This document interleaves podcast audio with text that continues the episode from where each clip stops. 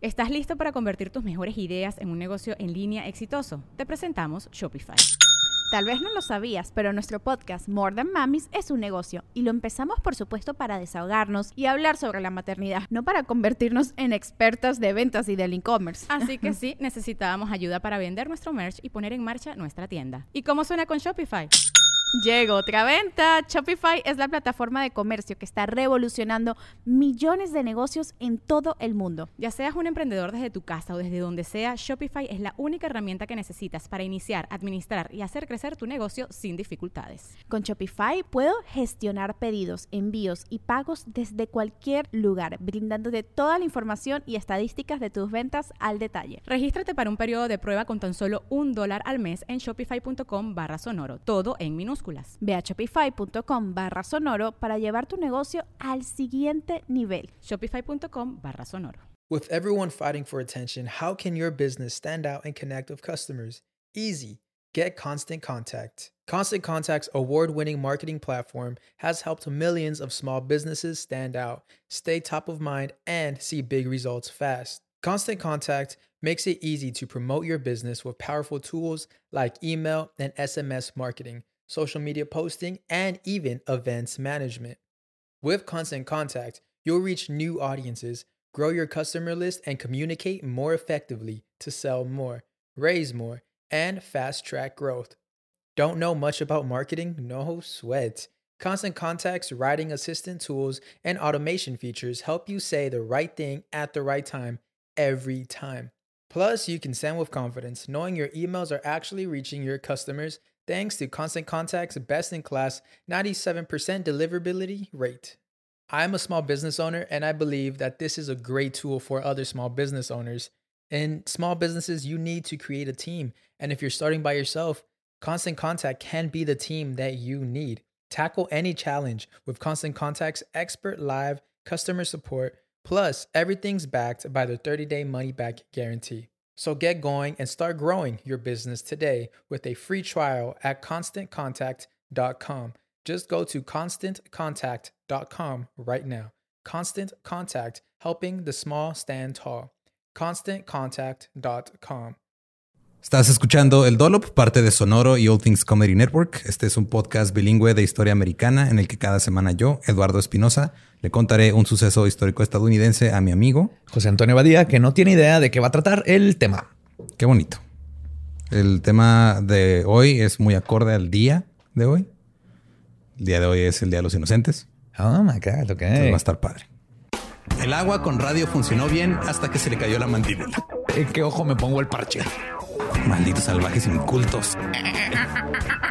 Pagaba 25 centavos a los niños de la localidad por cada perro o gato que le llevaran. No, espérate, ¿qué?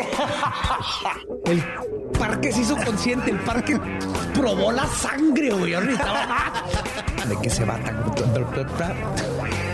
Lo bueno es que nada más te trabas cuando lees, ¿verdad? Sí, sí, sí.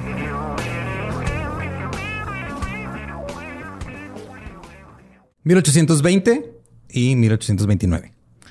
Los primos Philip Arnold y John Slack nace cada uno en, ese año en el condado de Hardin, en Kentucky, cerca de Elizabethtown. Okay. Elizabethtown es donde nació Abraham Lincoln. Ah, no sabía. Dato extra que no sirve a nada, pero bueno. Fueron criados como agricultores y luego ambos se unieron al ejército para luchar en la guerra de México y Estados Unidos. Uh, Santana y todo eso. Ajá. Slack afirmó que caminó hasta México para enlistarse, lo cual me parece ridículo caminar desde Kentucky hasta México. Está bien pinche lejos. Pero luego me acuerdo que este México se acababa más arriba en esa época. y es de... Mm. Sí, no fue tanto. Creo que estaba ahí en 15 minutos.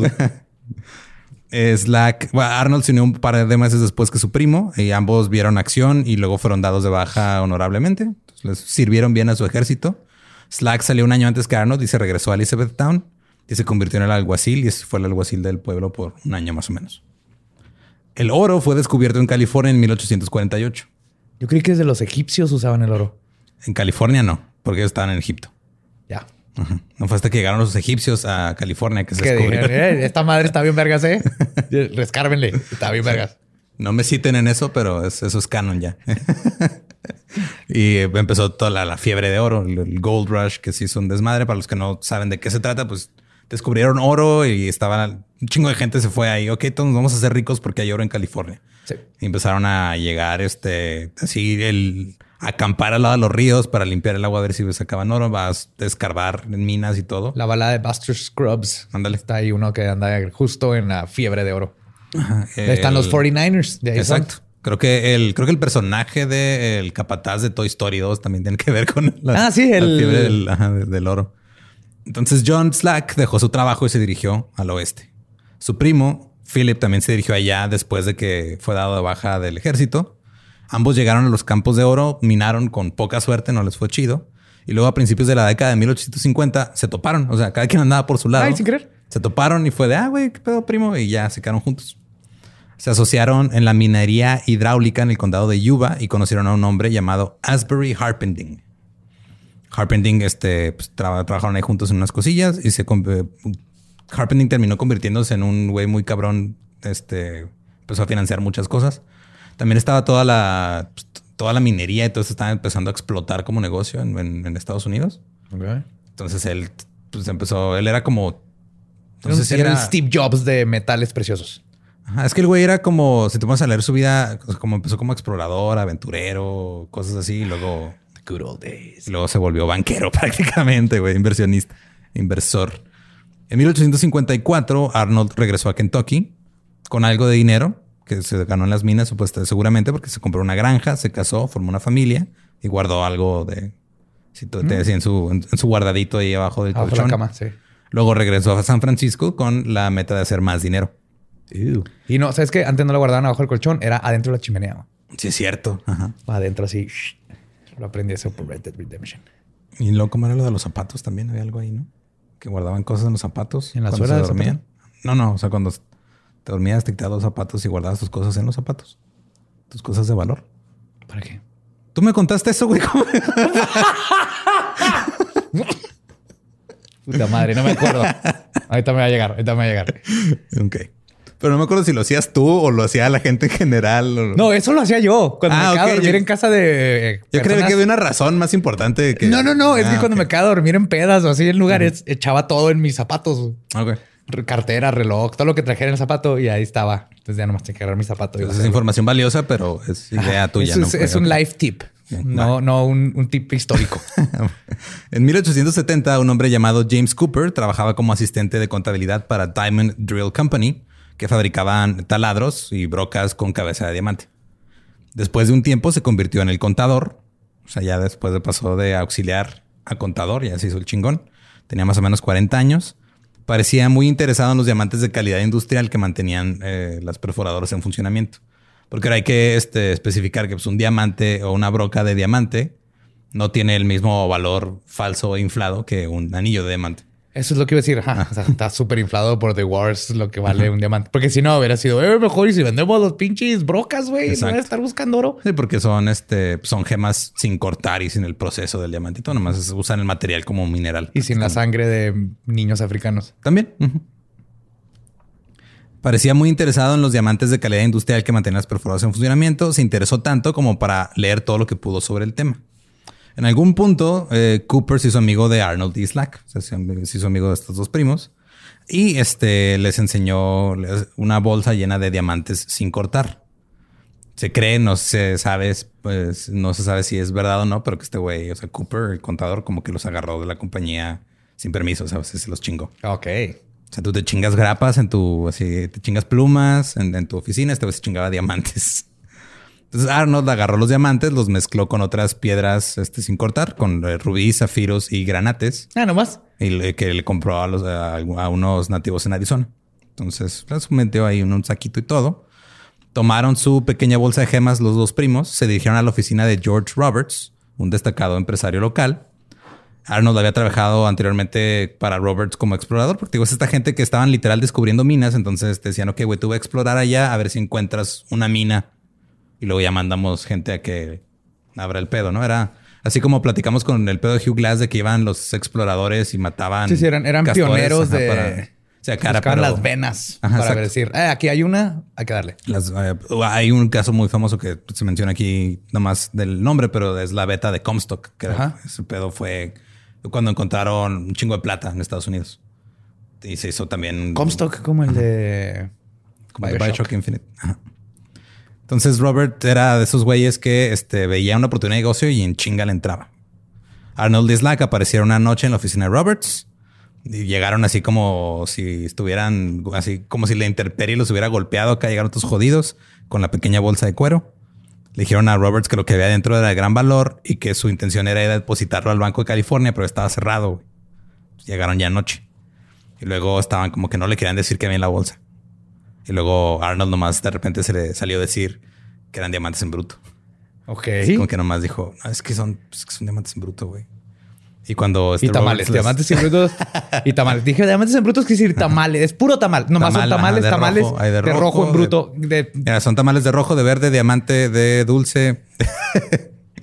rubí, zafiro. Ajá, Y cuando les preguntó, pues, no le dijeron dónde los habían sacado. Nomás dijeron, no, no, o sea, andábamos explorando en un territorio que es de los nativos. Ahí nos encontramos este, este pedo. Cito, Roberts estaba muy entusiasmado con nuestro descubrimiento y nos prometió a Slack y a mí que lo mantendría en profundo secreto hasta que pudiera explorar más el país y determinar completamente el alcance de nuestros descubrimientos. Pero pues la neta, este Arnold y Slack eran buenos para engañar gente y manipularlos y le hicieron jurar a Roberts que no se lo diría a nadie, sabiendo que eso lo haría decirle a todo el mundo. Oye, encontramos diamantes en territorio nativo. No le digas a nadie, güey. Por favor, neta, güey. Secreto, güey. Neta, no le digas a nadie. ¿Me lo prometes? Te lo prometo. Pero le puedo decir a mi esposa. Es que es mi esposa. No, no. Le tengo que Ni a decir tu todo a mi esposa, güey. No, a, A mi perro. a tu perro, ¿Qué güey. tal a Joaquín con el que juego póker en el bar? Ese güey siempre está pedo. Se le va a olvidar después de que le diga. Mira, Joaquín, sí, güey. Yes. que- Confío más en Joaquín que tu esposa y en un perro. Porque son los 1800. Tan pronto se fueron al Slack de la oficina de Roberts. eh, Roberts llegó con el fundador del Banco de California, William C. Ralston, a decirle que, güey, estos traen diamantes.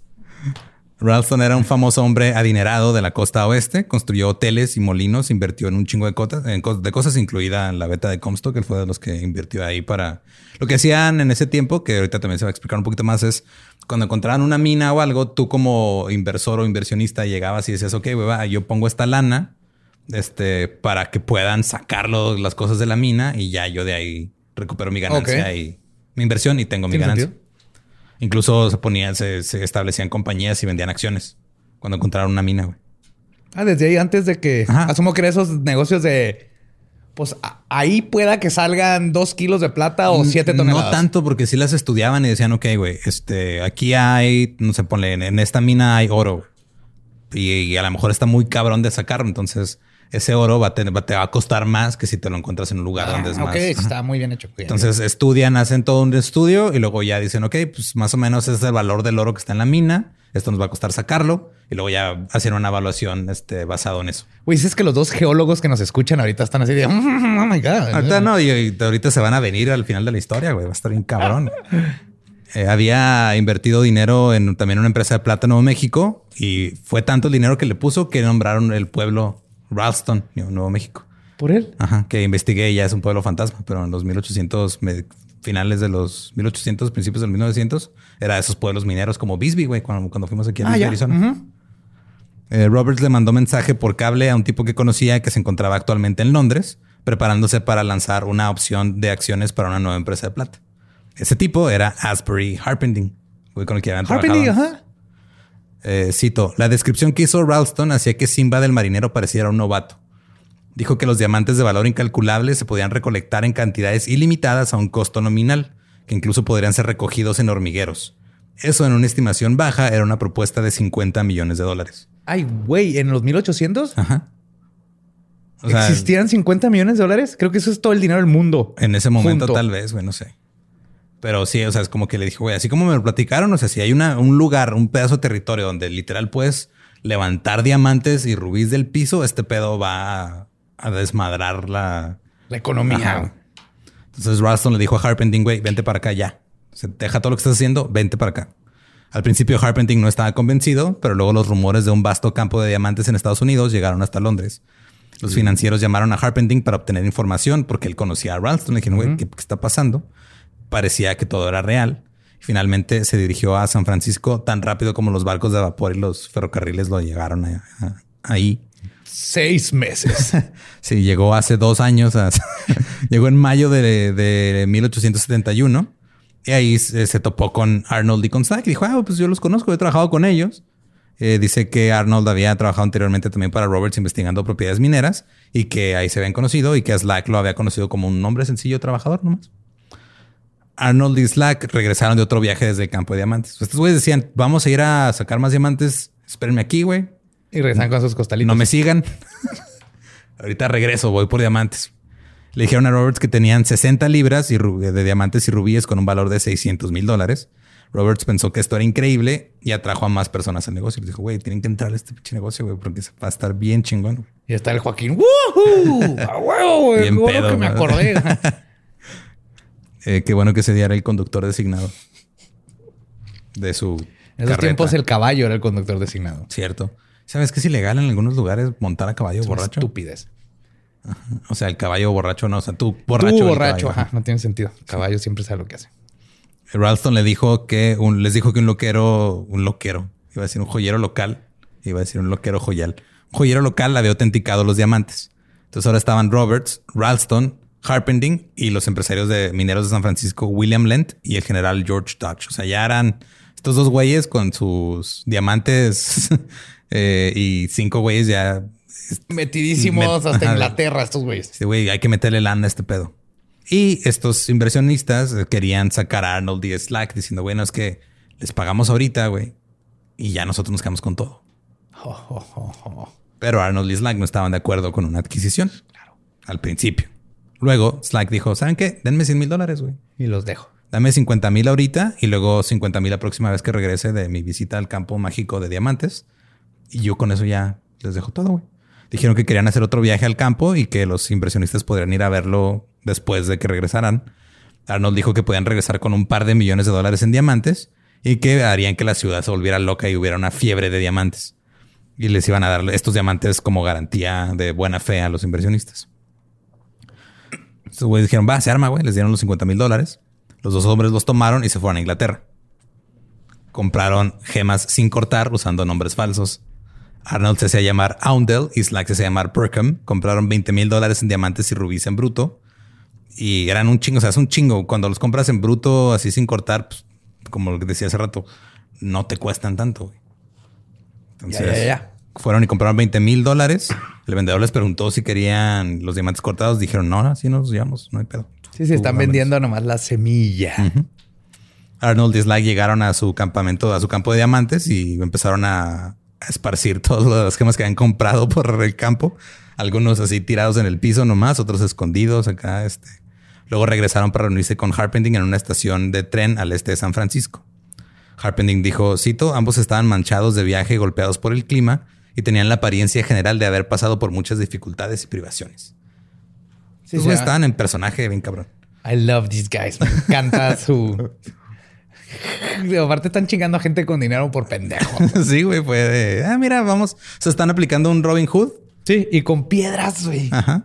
¿Tú, tú quieres pagar un millón de, de dólares por un pedazo de piedra roja? Estupendo. Slack de- estaba dormido en el camino, pero Arnold se sentó severamente erguido como un viejo soldado vigilante con un rifle a su lado y un paquete de piel voluminoso.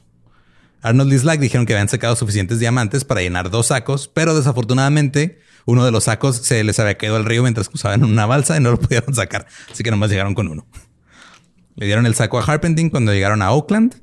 Harpending les dio un recibo y se dirigió a San Francisco en un ferry y se apre- apresuró a volver a casa y se reunió con los demás inversionistas. Cito, no perdimos el tiempo en ceremonias. Había una sábana extendida sobre mi mesa de billar. Que es un güey que tiene mesa de billar en los 1800 Sí, para empezar. sí, güey. sí, sí. Es el tipo de gente con el que están lidiando. güey. Y tú sabes que ese pinche caoba con marfil de elefante de África y este tipo de mamás. Todas las pelotas son de marfil de elefante. güey. Dice, Corté los elaborados cierres del saco y agarrando las esquinas inferiores arrojé el contenido. Parecía una cascada de luz deslumbrante y de muchos colores. Todos estaban claramente muy emocionados, pero seguían siendo hombres de negocios, entonces agarraron el 10% de las gemas y se las llevaron al joyero Charles Lewis, Lewis Tiffany en la ciudad de Nueva York. ¿El Tiffany? El Tiffany and Company, ese mismo güey, para que las evaluara.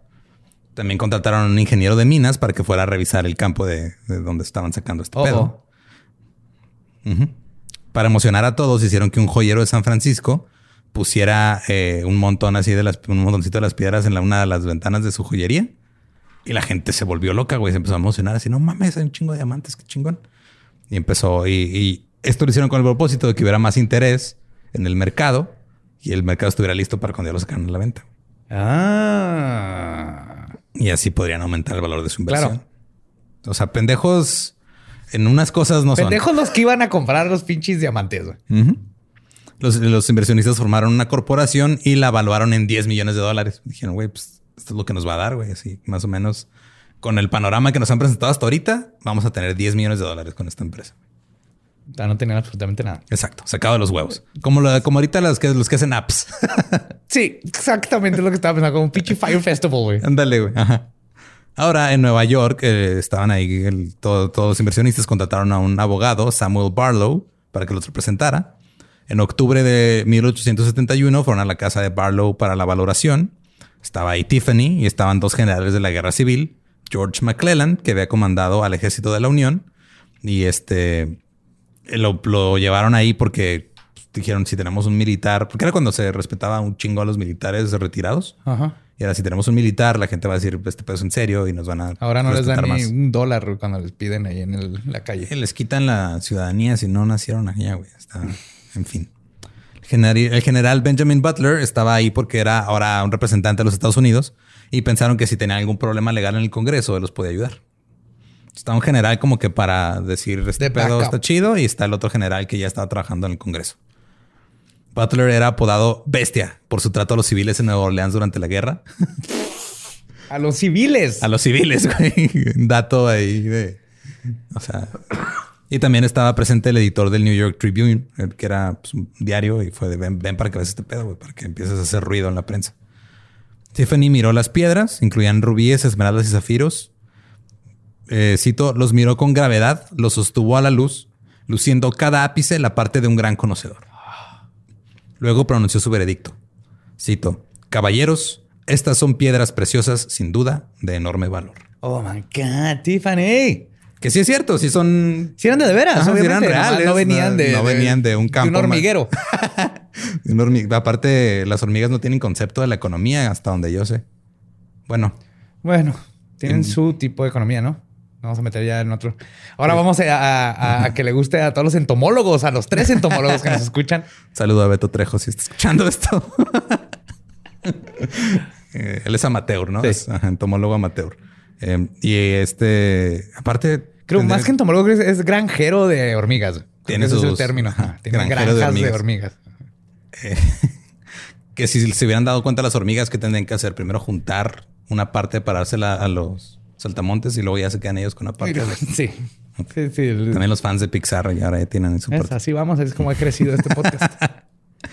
No puedo decir exactamente Stephanie cuán, qué tan valiosos eran hasta que los llevó de regreso a su tienda y le pidió ayuda a su lapidario que los mirara. Que yo no sabía que lapidario es el término para decirle a alguien que trabaja con piedras preciosas. ah, pues eso, la lápida y el que trabaja lápidas, pero no haciendo- nomás es lápidas de, Ajá. De cementerio. Sí, porque trabajan con mármol y trabajan con esas cosas, trabajan con piedras. Y es un término que aprendí con esto. Luego Tiffany les informó que las piedras valían 150 mil dólares, que era más de los 20 mil dólares que Ar- Arnold y Slack se gastaron por ellas en Londres. Harpending hizo algunos cálculos y concluyó que el saco completo valía 1.5 millones de dólares. Oh, shit. Pero resulta que Charles Lewis Tiffany y su lapidario realmente no sabía ni madre de piedras sin cortar porque ellos ya compraban las piedras cortadas, güey. Están calculando. Ya, esto es como un millón y medio. Te están mamando. O sea, fue de, no, pues yo digo que esta madre vale eh, 150 mil. Que de eso no se trata el valor de todas las joyas, güey. Sí. Alguien dice, yo creo que vale ese, y alguien, el otro pendejo dice, yo creo que sí, te lo compro. Sí, yo creo que estos Jordans cuestan 600 dólares si los compras ahorita. Si los compras en la reventa cuestan Ajá. 1200. Yo creo que sí, toma 600 dólares. Los Así voy a poner en mi caja de plástico en mi cuarto. Así funciona el mercado, güey. Así literal, ese es el. El mínimo los. Jordans te los pones. Las piedras, Pues la puedes ver y se ve bonita, güey. sí, no se ve igual que un cristal, un Con esa, con esa piedra puedes demostrarle a una mujer que la amas lo suficiente para A ver, Eduardo, no arruinar tu economía. Es la única forma de mostrar tu amor hacia otra criatura humana. Ay, güey. O sea, y esto que nada, o sea, esto nada más es, es muy light comparado con todo el desmadre de los diamantes, pero es una historia divertida hasta Sí, cierto punto. Sí, sí, sí.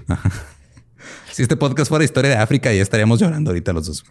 Eh, estaba, se corrió la voz rápidamente en Nueva York. Dijo, oh, no mames, unos güeyes trajeron un chingo de diamantes y Tiffany dice que valen un chingo. Entonces, ese güey sabe qué pedo. Y ya todo el mundo quería entrar a la inversión. Cuando llegó la noticia Arnold en San Francisco, estaba emocionado y sorprendido porque su estafa había sido bendecida por el joyero más famoso de los Estados Unidos. Y luego se quedó así de, ah, cabrón, pues este...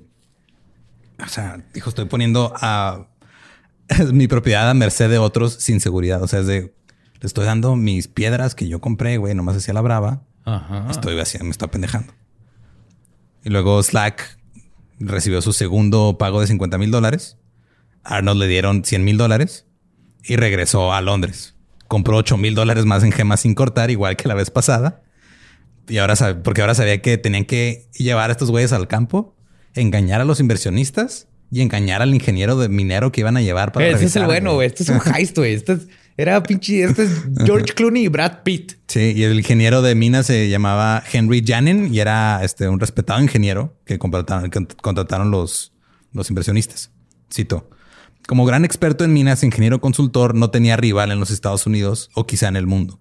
Casi todos los grandes operadores están dispuestos a apostar sus fortunas por su criterio. Se dice que Janin había examinado más de 600 minas sin cometer un error. Uy, güey. Entonces Arnold y Slack se vieron con Janin, Dodge, Harpenting y Rubery, un amigo de Harpenting, de, un amigo inglés. Se vieron en St. Louis, se subieron a un tren de Union Pacific rumbo a Rawlings, en, en Wy- en Wyoming. Y el campo donde estaban los diamantes, supuestamente, estaba cerca de, pues, se llama Black Buttes, en Wyoming. Pero Arnold no quería que supieran dónde estaba. Así que rodeó un chingo. Hicieron un viaje de cuatro días cuando el viaje tomaba un día y a cada rato decía, no, es que estoy perdido, déjenme subir al monte para ver bien qué pedo para confundirlos. Así. Sí, sí, claro. Los, los hombres que lo acompañaban comenzaron a irritarse, comenzaron a discutir entre ellos, pero luego finalmente llegaron al campo fraudulento de diamantes alrededor de las 4 en punto del 4 de junio de 1872. Comenzaron a buscar diamantes. Arnold comenzó a sugerir dónde deberían excavar y curiosamente siempre sugería atinadamente. Y le ofrecieron un puesto como el nuevo ingeniero. Cito, después de unos minutos, Rubery dio un grito. Sostuvo algo brillante en su mano. Durante más de una hora se encontraron diamantes en abundancia junto con rubíes, esmeraldas y zafiros ocasionales. Esto se prolongó durante dos días. Incluso el experto ingeniero de minas, Janin, perdió la cabeza. Le pedí al güey le iban a pagar 2.500 por sus servicios.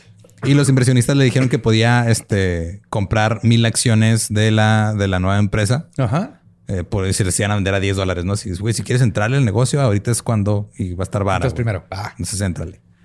Janine estaba muy entusiasmado y decía que su nombre debería estar asociado con el descubrimiento más trascendental de la época. Wow. Fuck. Entonces fueron a revisar un área de un acre, que es un acre. ¿Cuántas hectáreas son? No me acuerdo. Yo Seis tampoco. acres son dos. eh, digamos que un acre es como media hectárea, creo. Más o menos. No importa. Sí, es ¿no? un terreno. Punto cuatro. Ok, Punto punto, cuatro. cuatro hectáreas. Ahora no me pregunten cuánto es una hectárea porque no me acuerdo. Pero el punto fue que Mil revisaron. metros cuadrados, ¿no? revisaron un acre, este, ahí donde estaban las gemas. Y Janin vio el, el lugar y dijo: Pues según como he visto las otras minas, este pedo se puede extender. Entonces, si aquí hay, pues debe haber en toda esta área. Y dijo que más o menos como en unos 3000 acres iban a encontrar diamantes y rubíes. Y obvio, eh, me estoy sacando todo esto del culo porque en mi vida he visto un terreno que literalmente cague zafiros, pero es a lo que lo calculo y soy ingeniero, así que háganme caso. Que también este es en la época en la que yo decía, hey, ¿qué pedo? Soy ingeniero. Ah, Simón, pásale, güey. Sí, sí, igual que eh, soy doctor. Entonces, en su informe, Janine escribió que las 100 mil acciones propuestas valían fácilmente 40 dólares cada una. Dije, güey, Uh. con todo lo que van a encontrar aquí, puedes vender 40 dólares es, cada acción, que estamos hablando de 40 dólares de hace 150 años, güey. Ciento, sí, 150 años. También señaló que este nuevo campo ciertamente controlaría el mercado de gemas en todo el mundo. Una vez que terminaron, el grupo se dirigió de regreso y se quedaron Slack, Harpenting y Rubery para proteger el lugar. Rubery y Slack este, se cayeron mal y luego ya cuando se fueron, pues fueron por caminos separados y nadie volvió a tener noticias de Slack. Qué sorpresa. De vuelta en San Francisco, Arnold obtuvo otros 150 mil dólares de los inversionistas, según su acuerdo, Y luego vendió las acciones que le tocaban, o sea, le dieron en efectivo y luego las acciones que le tocaban se las vendió a Harpending, que le dio 300 mil dólares. Dijo, ah, te las vendo, güey, de una vez. No me interesa estar aquí metiendo en este pedo. Yo nomás lo encontré a ustedes que hagan lo que quieran, güey. Yo. Sí, eh, güey, es que yo quiero vivir allá en Alaska. Tú sabes, ahí no me interesa el dinero, güey. Te las dejo bien varas, güey.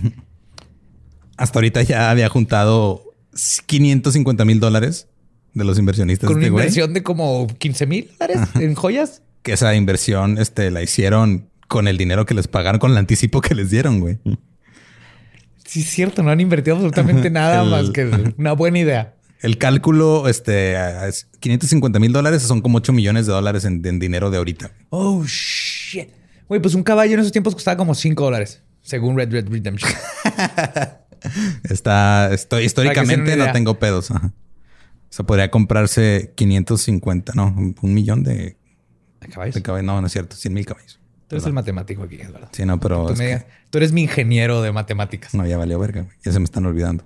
Eh, a pesar de que todavía tenía más acciones, o sea, que iba a recibir después de ciertos trámites, dijo, ¿sabes qué? Ya estoy estirando mi suerte. Entonces se fugó, se regresó a Kentucky con su familia. Muy bien. ok, los- bien. Ajá, y los inversionistas dijeron, ah, ok, está bien, no, pues, no, pues chido, gracias por la ayuda, güey, gracias por encontrar esta, si te quieres ir con tu familia a Kentucky chingón, güey, ya te vas a tu lana. Bien, gracias, porque ellos eh, de por dentro están pensando, güey, si este güey se va, pues ya estamos libres de Te hacer lo que queramos. todo, sí. Y este güey estaba de, güey, me voy porque con estos güeyes en cuenta. Sí.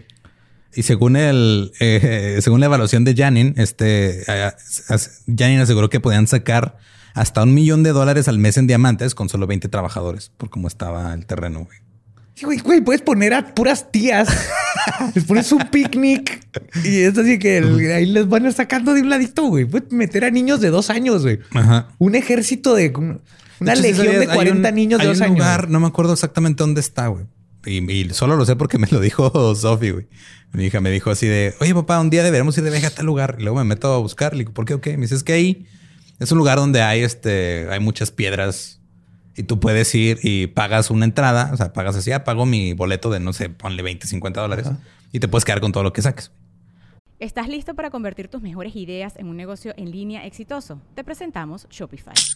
Tal vez no lo sabías, pero nuestro podcast More Than Mamis es un negocio y lo empezamos por supuesto para desahogarnos y hablar sobre la maternidad, no para convertirnos en expertas de ventas y del e-commerce. Así que sí, necesitábamos ayuda para vender nuestro merch y poner en marcha nuestra tienda. ¿Y cómo suena con Shopify? Llega otra venta. Shopify es la plataforma de comercio que está revolucionando millones de negocios en todo el mundo. Ya seas un emprendedor desde tu casa o desde donde sea, Shopify es la única herramienta que necesitas para iniciar, administrar y hacer crecer tu negocio sin dificultades. Con Shopify puedo gestionar pedidos, envíos y pagos desde cualquier lugar, brindándote toda la información y estadísticas de tus ventas al detalle. Regístrate para un periodo de prueba con tan solo un dólar al mes en shopify.com barra sonoro, todo en minúsculas. Ve a shopify.com barra sonoro para llevar tu negocio al siguiente nivel. Shopify.com barra sonoro. Pero pues no son diamantes ni esas son así como que cuarzos y cosas. Son Ah. piedras bonitas. Y- pero es como te están vendiendo la experiencia de este completamente, pues ya. Está, le de hecho, le cobras a los trabajadores por ganar los rubíes. Sí, man. No, pero ya te, o sea, ah, quieres, quieres saber cómo se hace la minería, pero en, en un ambiente en el que no estás a punto de morir cada dos minutos. Paga 50 dólares y te decimos. Es como cuando vas a las granjas y te y pagas así 10 dólares por tú mismo cosechar Darle las manzanas. y darle de comer a los de comer a los animales.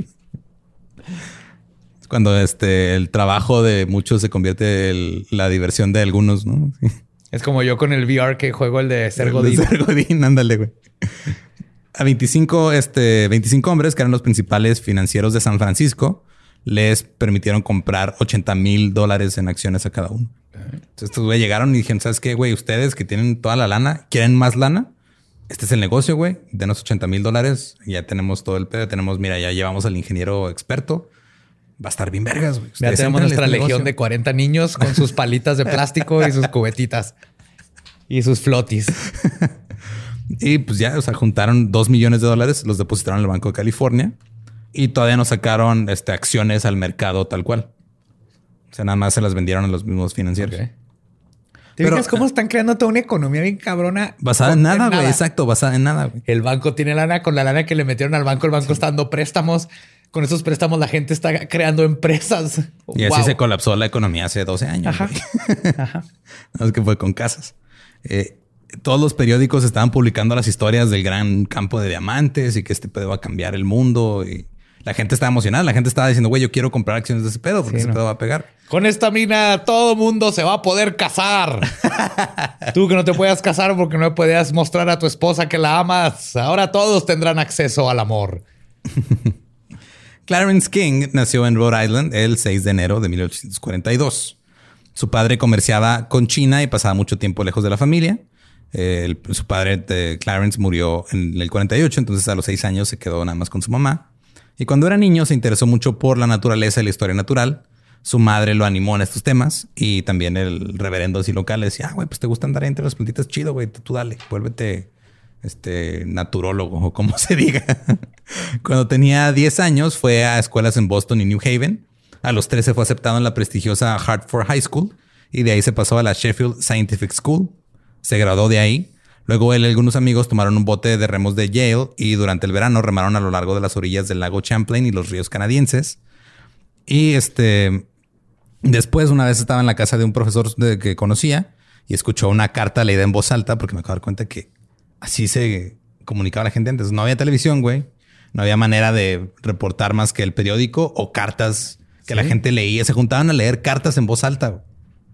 Era el, era el, el, el Netflix. Perdón. Ajá.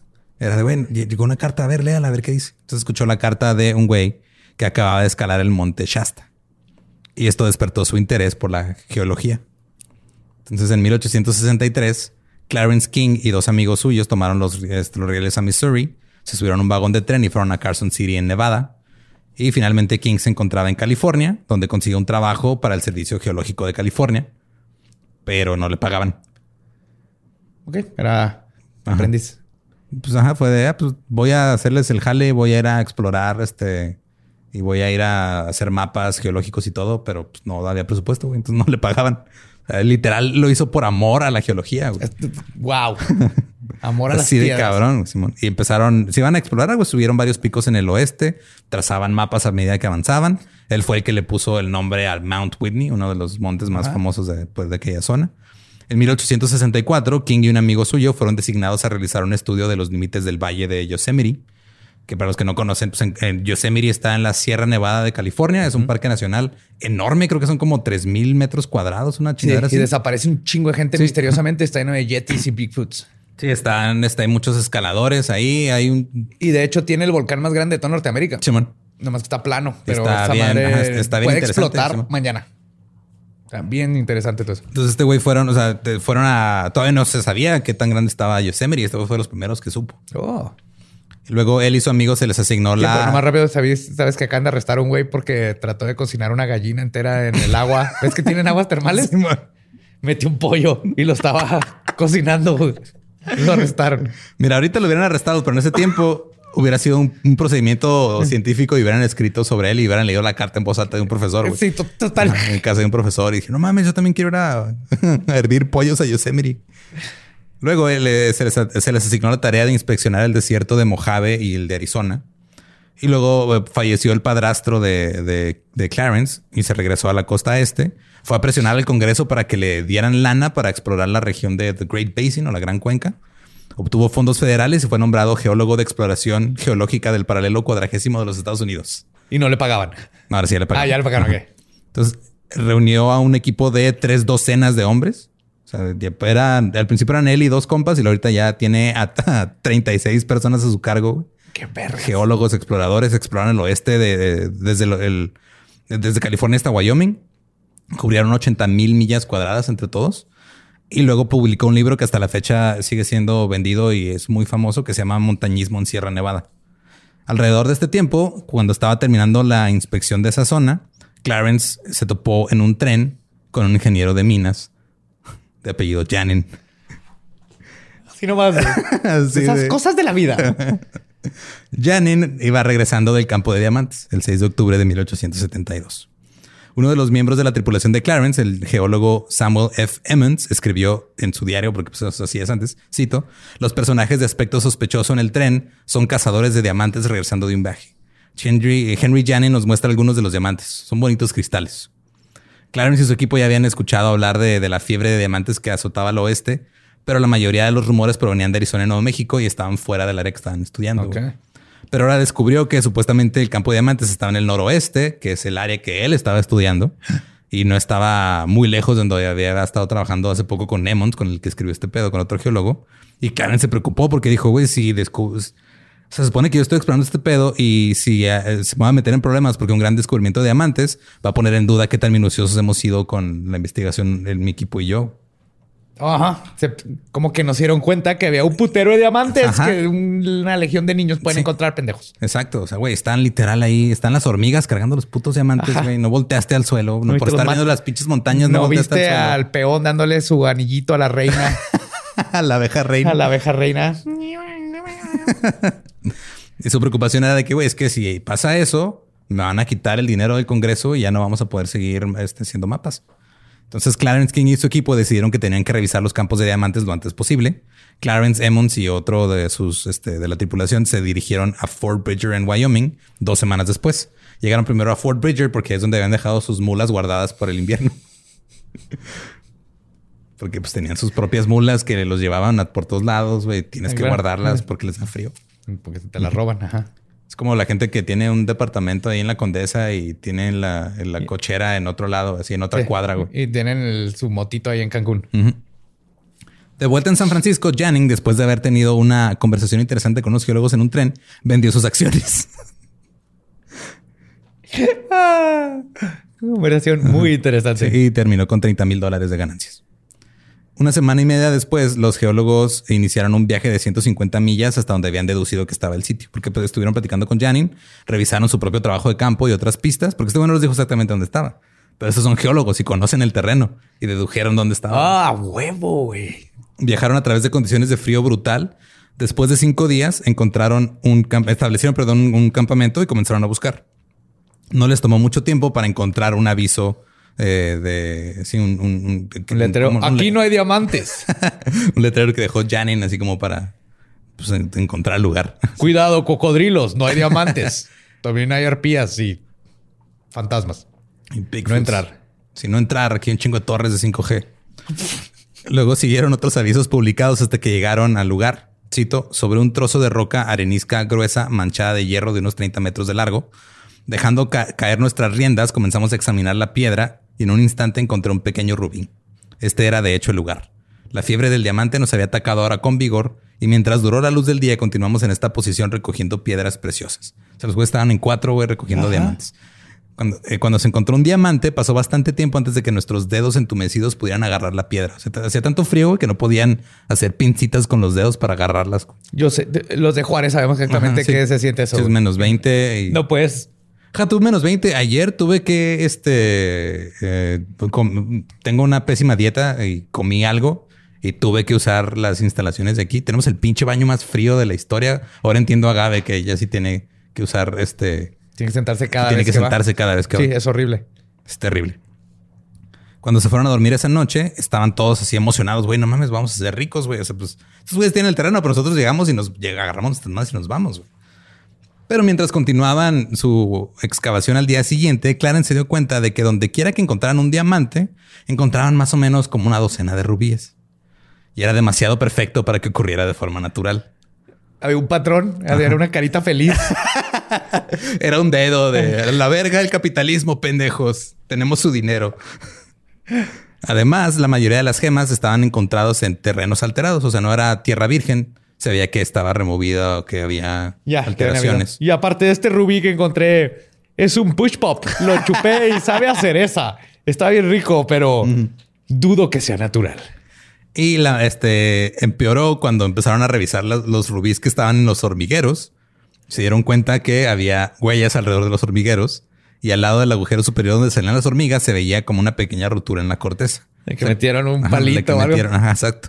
Los hormigueros que no tenían huellos ni la corteza rota no tenían rubíes. Cito. Nuestra explicación fue que alguien debe haber introducido un rubí o dos con el extremo de un palo. Pobrecitas las hormigas que les tocó rubí, todas pobres y así. Sí. Las otras ya tenían un imperio. Sí, ya este. Pues sí, o sea, eran, eran las que salían en la película de Woody Allen, ¿no? Pasaron días haciendo más pruebas, cavaron una zanja de tres metros de profundidad en un barranco donde los diamantes deberían haberse distribuido muy abajo de la superficie, pero no había nada adentro. Whoopsie. Dijeron, o sea, ya adentro, si este pedo está aquí arriba y adentro debe haber un chingo, no encontraron nada. En su cuarto día, un hombre llegó a caballo. Él era, cito, algo grande, venía vestido de ciudad y luciendo muy fuera de sintonía con su entorno. ¿Han encontrado quilates por aquí? Les preguntó. Uno de los miembros del equipo dijo que no, que todo está un fraude y el hombre respondió, qué oportunidad tan buena de vender las acciones. El güey era J.F. Berry, un comerciante de diamantes de Nueva York, que siguió al grupo de Clarence desde Fort Bridger, los iba, hasta, los iba siguiendo detrás, o se los iba observando con un catalejo así literal, güey, como... No mames que ten, ten, ten. Hasta le hacía así cada vez que lo sacaba. Y los estaba vigilando desde una colina y luego ya cuando los vio los que están haciendo se acercó a ellos. Está bien pinche listo este cabrón. Simón fue de vamos a, A ver, ver, qué ¿a pedo. qué le o- invertí? Ajá. Ajá. Luego Clarence decidió ir a San Francisco a averiguar el estado de la empresa y evitar cualquier venta adicional de acciones. También quería llegar antes de que Barry regresara y les contara todo sobre el fraude Ajá. primero. King abandonó el campamento mucho antes del amanecer, recorrió las 45 millas hasta la estación de Black Buttes, se subió a un tren y llegó a San Francisco el 10 de noviembre. Fue directamente al, al- al hotel a verse con Janin y le pasó, pasó la noche explicándole en detalle lo que habían encontrado. Y ya Janin dijo, pues sí, güey, este es un fraude, me hicieron pendejo, güey, culero. O sea, me emocioné por los diamantes y todo y... Y valió verga. Valí verga. A la, mañana, siguiente, King y Janin se reunieron con los inversionistas en la oficina de Ralston en el Banco de California. King les, les dio una carta que había escrito y que iba a ser publicada informando que los campos de diamantes eran, cito, absolutamente sin valor y un fraude sin precedentes. Que y les dijo a los inversionistas que güey, han sido víctimas de un fraude sin precedentes. Whoops. Qué culero te quedas. Por eso traes tu bomba de humo a un lado, güey. Ajá. Explicó las pruebas que él y sus hombres habían hecho y los inversionistas estaban, cito, asombrados y sumidos en una absoluta consternación. Uno de los hombres le dijo a King que podría gastar, podría ganar bastante dinero, perdón, si se esperaba a dar la noticia un día más y no le contaba a nadie. El güey quería vender sus acciones antes de huevo, salir sí. a la luz. Quería chingar a alguien más. Ajá. King respondió, cito, no hay suficiente dinero en el Banco de California para retrasar la publicación de esta carta ni una sola hora. Ah, yeah, King. Este güey era literal por amor a la, a la geología, a la naturaleza, todo el trabajo que ha hecho por años. Dijo, este pedo aquí, o sea, este pedo se acaba conmigo. I like King. Está muy cabrón ese güey. Los hombres acordaron de tener la venta planeada de, tenían ya, iban a, a vender 100 mil acciones a 100 dólares por Ay, acción. güey, le subieron ya 100. Ajá. Y dijeron, no, pues ya no podemos hacerlo, güey. Hablaron con King para que dirigiera a otro grupo que incluía a Janin y volvieran al campo. Partieron al día siguiente. Cuando llegaron al campo falso de diamantes, hacía tanto frío que el whisky de un güey estaba congelado en su botella. No puede ser O sea, whisky. llevaba su whisky para mantenerse caliente y se le congeló, güey. Ay, güey, a mí se congeló una Valentina, una salsa Valentina en las granotas. No estoy mamando, tengo foto. Cuando estuvo aquí a menos 22, whisky está cabrón. ¿Qué digo? Supongo que es- no es un whisky con destilado tan perfecto en esa Mientras época. más alcohol, más cabrón que se. Pues sí. Está cabrón el frío. Pero si tenía más impurezas, es más fácil que se congele. el punto es que. Ya me está triste. afectando juntarme con Lobito, no mames, güey. Dije- iba un hombre con su whisky y se le congeló, güey. Qué pinche tristeza. Sí, a, un, sal- a un campo de diamantes que no es- tiene diamantes. Qué feo, güey. Una tragedia. O sea, cuando más necesitas whisky es cuando te acabas de enterar que te hicieron fraude, güey, y está congelado tu pinche whisky. O sea, no fue el día de ese Esta güey. es, no, esta es una tragedia de Shakespeare moderna. El general David Colton, quien se había convertido en gerente general de la compañía tres semanas antes, ¡Oh, fuck! inspeccionó con King e informó a los inversionistas que había visto rubíes esparcidos sobre una roca desnuda, donde, cito, habría sido tan imposible para la naturaleza haberlos depositado como si una persona de pie en San Francisco arrojara una canica al aire y le hiciera caer sobre el monumento de Bunker Hill. Dijo, este pedo, no, no me se mamaron. Ya que ya, ni, ya ni ganas le echaron. Para este punto, los güeyes que se les hicieron pendejos ya no le estaban echando ganas. Sí, miren, ni siquiera lo sacaron del empaque, güey. O sea, esta madre la compraron en Amazon, toda trae la caja. Sí, te estás encontrando. Ya, ya viene, ya viene con todo y anillo, güey. Ya viene en collar. O sea, esta madre no. Ya, güey, vienen tres canicas Sí, y no sé dos si están más pendejos ustedes ahí. por creerles o yo por hacerme gerente general de esta empresa hace tres semanas. Después de recibir el informe y escuchar a Janin tratar de explicar por qué la había cagado tan feo, votaron a favor de publicar la carta y disolver la empresa.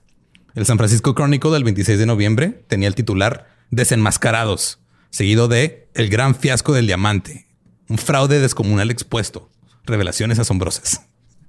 Era el clickbait de esa época. Janine fue el único güey que no fue de los estafadores que se benefició porque vendió sus acciones. Yeah, Janine. Listo. Como Arnold Slack ya se ha venido, nadie sabía dónde estaban. güey. Los reporteros se centraron en las víctimas y debido a que todas las víctimas eran millonarios, los periódicos se burlaron de ellos por ingenuos y crédulos. Claro, güey. O sea, nadie perdió nomás movieron dinero así entre ellos. güey. Hasta eso, qué bueno que ellos mismos no hicieron algo para vender sus acciones después. güey. Pues no, eso lo aprendieron ya tiempo después. Ah, Pues ahí está el personaje de este.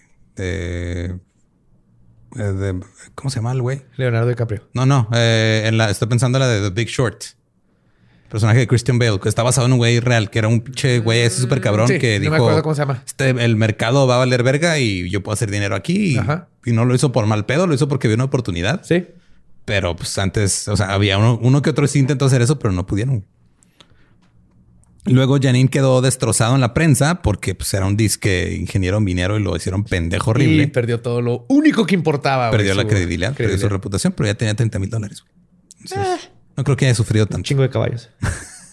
Luego los periódicos señalaron a Harpending como sospechoso de ser uno de los estafadores porque dijeron que él estaba en Londres cuando se hizo la compra de los diamantes. Pero pues no, pues él allá vivía. güey. Ajá. No se ve qué pedo. Y también conocía a Arnold y a Slack, pero no, o sea, no, no habían estado en contacto porque pues, no había celulares como que para mandarte un WhatsApp de, oye, güey, vamos a estafar unos ricos, ¿le entras? Luego se descubrió que el General Butler recibió mil acciones por impulsar una ley minera en el Congreso que permitió a la empresa comprar los terrenos federales que albergaban los campos de diamantes. Güey, ese güey sí se mamó. Sí, pues el pinche general fue de, ah, no, pues claro, yo estoy en el Congreso, güey, yo voy a... Voy a manipular las pinches leyes y eh, Se lubricar engranes por aquí para que nos dejen comprar terrenos. Ahora se le llama lobbying y hay gente que se dedica a eso en específico. sí, ahora es legal. William Lent perdió 350 mil dólares. Ralston perdió 250 mil. Clarence King fue el héroe. El periódico The Chronicle dijo, cito, hemos escapado gracias a Dios y a Clarence King de una gran Uh. calamidad financiera. Porque imagínate que hubieran sacado esto al mercado, güey, y hubiera, o sea, se No, hubiera hecho un cagadero La gente que hubiera inmigrado a trabajar allá, la legión de los niños, güey. Sí, con sus palitas de plástico, güey. O sea, toda la gente que hubiera invertido en una compañía que no tenía nada de valor, güey. O sea, no, es- Sí, sí, hubiera sido un colapso económico como lo que nos sucedió con. Sí, o como lo que le pasó a. Yahoo. El interés era tan alto que habrían vendido toneladas de acciones porque mucha gente quería, güey, este pedo. Es que es lo, de ahorita. dinero fácil. Harpending dijo, cito, habría provocado una catástrofe casi sin paralelo en el mundo civilizado. El público estaba emocionado hasta el punto de una locura especulativa como la que incluso no se vio en la beta de Comstock. No solo en San Francisco, sino en casi todos los centros financieros del mundo. Se habrían invertido millones y millones.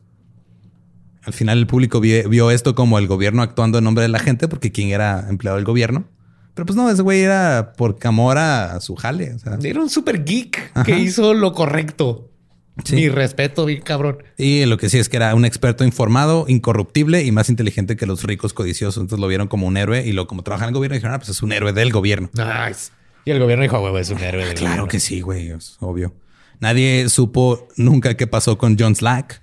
Se creía que abandonó el país o que había eh, muerto poco después de dejar los campos de diamantes, pero en 1967 Bruce Woodard, un contador que se obsesionó con esta estafa, escribió que Slack había aceptado un trabajo construyendo ataúdes en St. Louis. What? Sí, o sea, que se fue, huyó a St. Louis. Eh, todo mundo necesitamos un hobby, güey. No importa que seas millonario, eh, necesitas un hobby, güey. Qué mejor que Entonces el güey puso su propio negocio, negocio de ataúdes y eh, fabricaba ataúdes, pero luego lo perdió. Este no se sabe exactamente si fue porque hay un reporte de un de que hubo un incendio en una fábrica de ataúdes y que el dueño lo perdió todo y se cree que era Slack. Ok. Entonces ya después de eso el güey se fue a White Oaks y se convirtió en empresario funerario, puso una funeraria y también hacía todo ese pedo y vivía solo. Murió a los 76 años en 1896 y dejó 1.600 dólares en dinero y bienes. O sea, no que se quedó con tanto dinero él. Ah, nomás vivió a gusto con su hobby.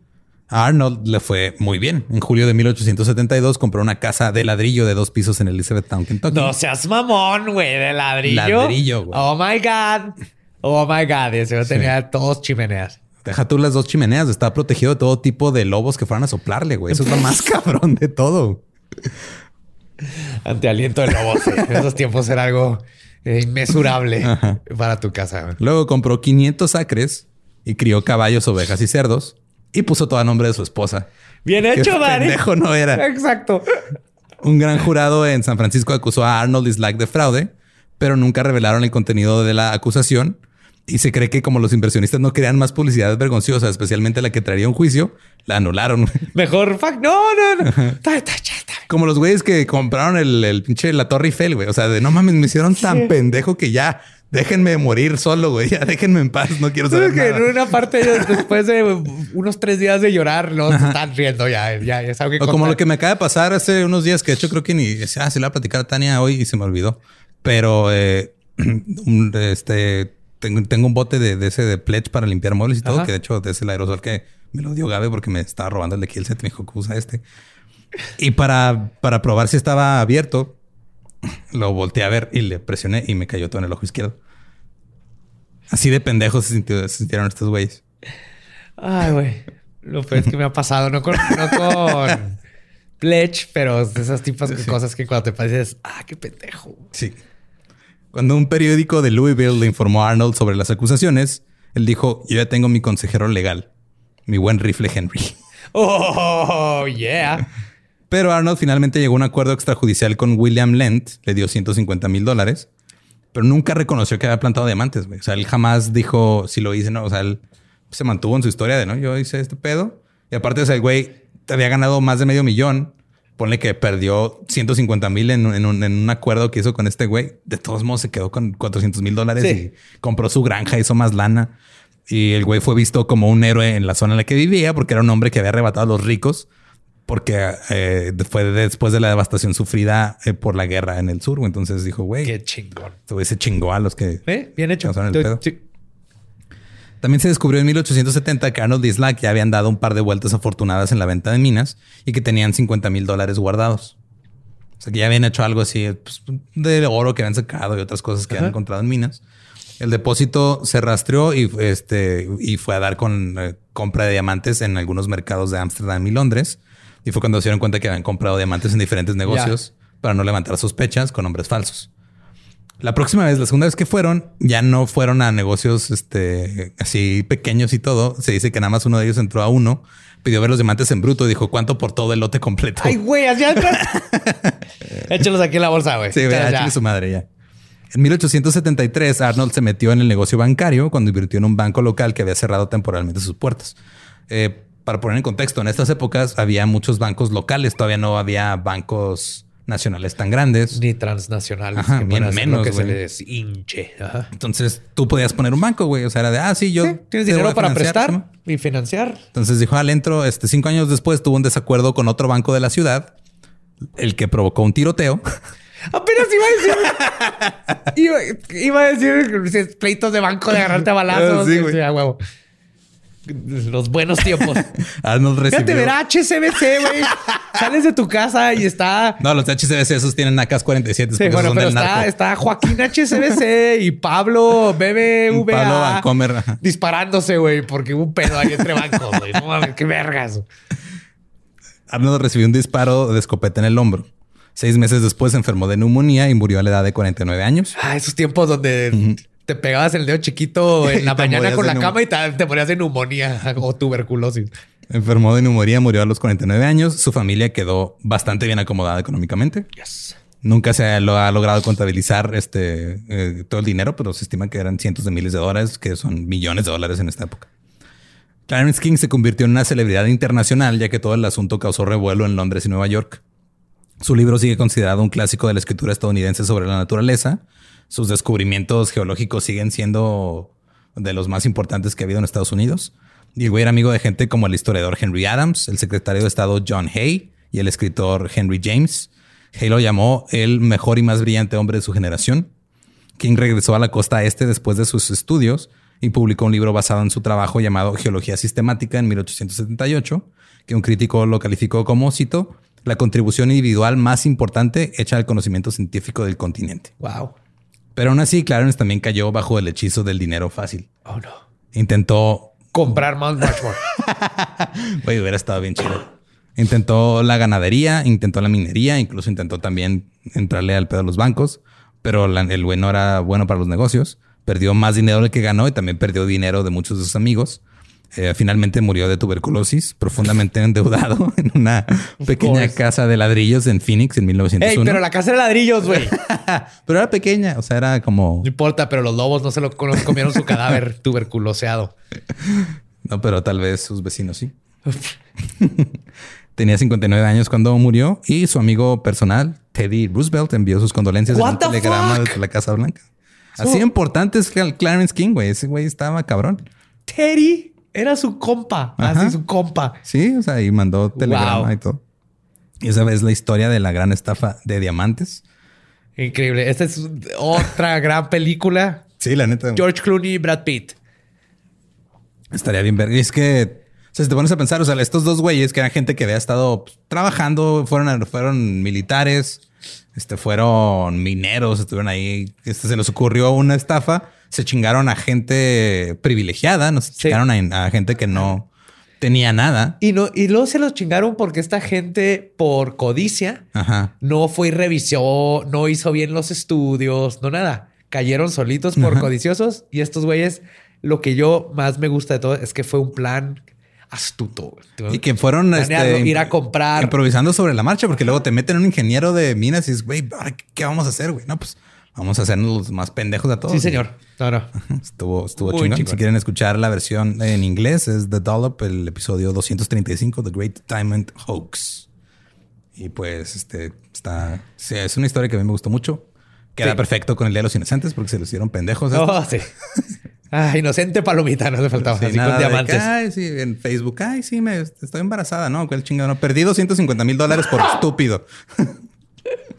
Y pues recuerden que nos pueden seguir en todos lados como arroba el Dolop. A mí me pueden encontrar como arroba ningún Eduardo. Me encuentran como Elba Diablo. Y eh, si no conocen su historia, están condenados a que se los hagan pendejos con pues, marketing multinivel. Eso es lo equivalente, ¿no? comprando un terreno que está lleno de microchips. de Ryzen 3070.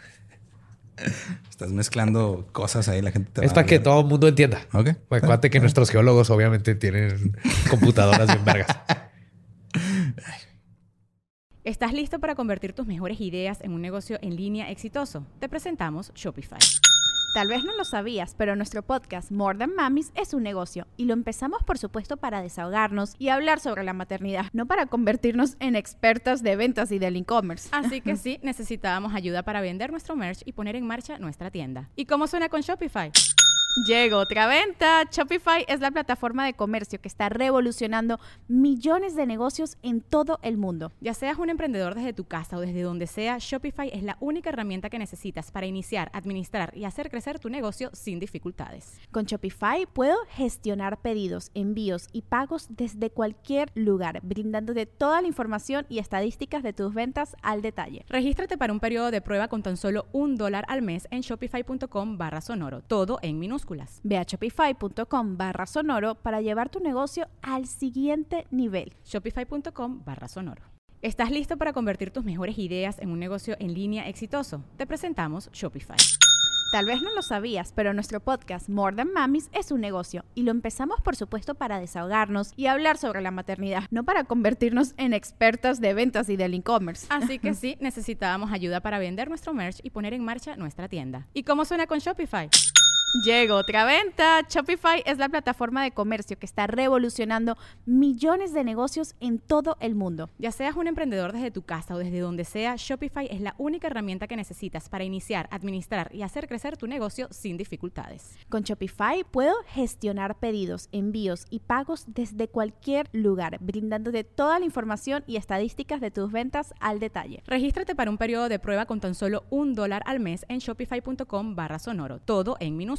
Ve a shopify.com barra sonoro para llevar tu negocio al siguiente nivel. Shopify.com barra sonoro. Hello, it is Ryan, and we could all use an extra bright spot in our day, couldn't we? Just to make up for things like sitting in traffic, doing the dishes, counting your steps, you know, all the mundane stuff. That is why I'm such a big fan of Chumba Casino. Chumba Casino has all your favorite social casino style games that you can play for free anytime, anywhere with daily bonuses. That should brighten your day a little.